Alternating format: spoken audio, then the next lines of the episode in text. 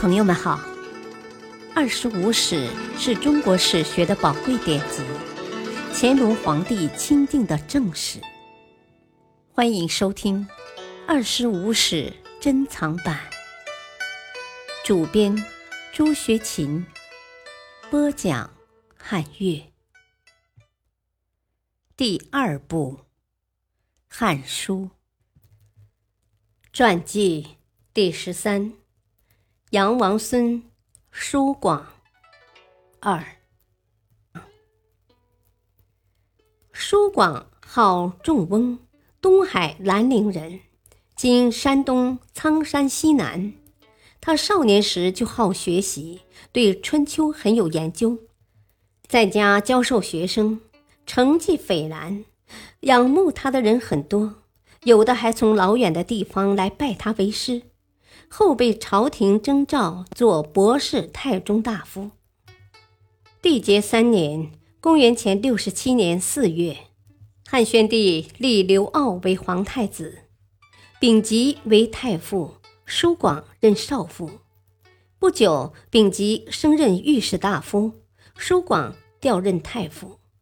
叔广的侄子舒寿号公子，也因贤良被推荐为太子嘉令。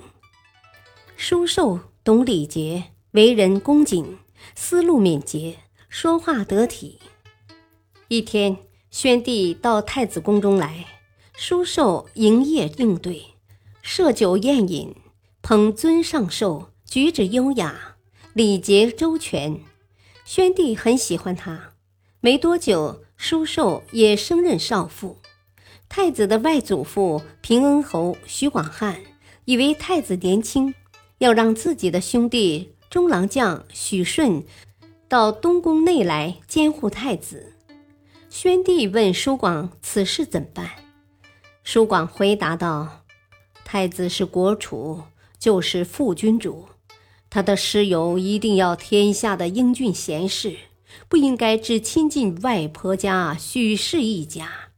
况且太子已经有了太傅。”少妇对他的教育已经够了，如果再让许顺来监护太子，不免要让天下人看清太子了。这不是在把太子深广的德意显示在天下人面前吗？宣帝认为他讲的话很有道理，叔广从此也日益受到皇上的器重。以后每次太子上朝拜见皇上，叔广、叔侄两人，一个太傅，一个少傅，总是一前一后跟在太子身后。叔侄两人都是朝廷命官，是太子的老师，受到人们的交口称赞。叔广在朝廷服务了五年，太子也已十二岁了，通晓《论语》《孝经》。一天。叔广对侄子说：“我听老子说，知足不辱，知止不殆。功遂身退，天之道也。如今我们已官至两千担，如还不退休，恐有后悔呀。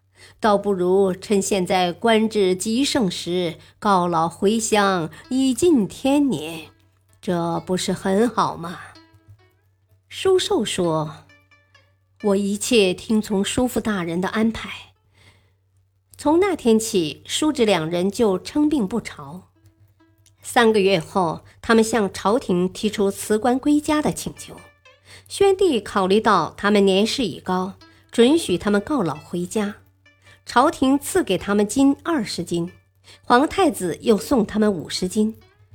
公卿大夫和故旧艺人都在东都门外为他们饯行，送行的车子有几百辆，两旁的吏民都说：“这两个真是贤明的大夫啊！”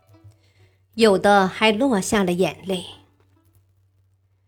叔广回到家乡以后，天天令家人大办宴席，邀请族人、旧故宾客一起欢饮。这样的宴请持续约有一年多，他的几个儿子对叔广这样做很不理解，请了一些族中长辈劝导他。小辈们希望大人健在的时候为他们增置家产，购买田宅，这样也可使小辈今后的生活无忧无虑呀。如今天天宴请族人故旧，钱很快就用完了，希望大人三思啊。书广回答道：“你们以为我老昏了头，不顾怜子孙吗？我是这样想的，按我们家现有的土地，只要子孙勤力耕作，足够供他们像普通人家一样的生活了。”如果要我再添置田宅，只不过是叫子孙贪婪罢了。贤明的子孙，如果田宅金钱多了，那会损害他的志气；如是不孝子孙，钱财多了，对他只有坏处。